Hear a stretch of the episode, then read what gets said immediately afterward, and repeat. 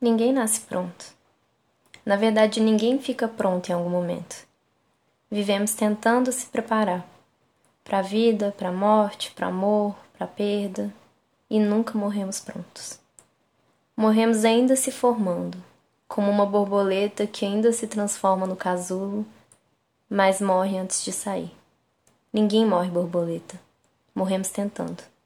Então, eu entendo entendo de alguma forma, da minha forma, entendo quem não suporta a vida, quem tem pavor da morte, quem se mata ou mata em nome do amor, quem se perde ao perder alguém. Mas entender não significa concordar. Eu entendo que nossa história nos faz, que nossas escolhas nos fazem, assim como as escolhas que não fazemos e que fazem por nós. Eu entendo.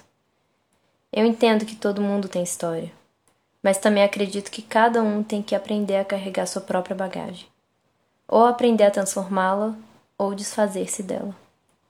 Amar alguém que não se ama é amar em dobro. Amar alguém que odeia a vida é segurar uma bomba relógio. Amar alguém que não ama de volta é abraçar a solidão. Amar alguém que não se abre é encarar um muro sem cor e sem paisagem.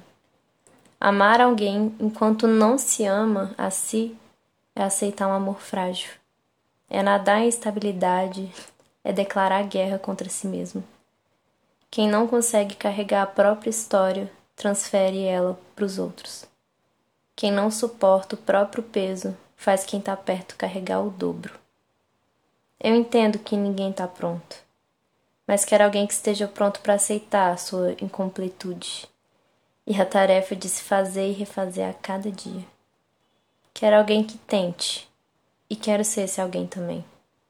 Quero um mundo que dê oportunidade para todos serem assim, incompletos, mas tentando. Quero um mundo que todos tenham acesso àqueles carrinhos de aeroporto, sabe? Aquele que ajuda a carregar bagagem, que alivia o peso e a dificuldade de carregar todo aquele peso.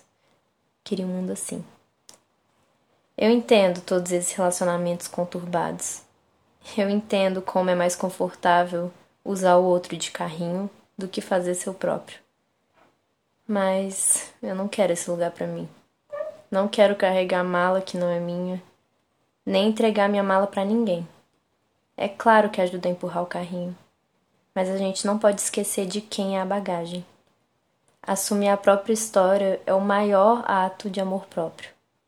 Carregar seu próprio peso é o maior ato de força. Fazer desse amor e força instrumento de trabalho para escrever a própria história é um ato revolucionário.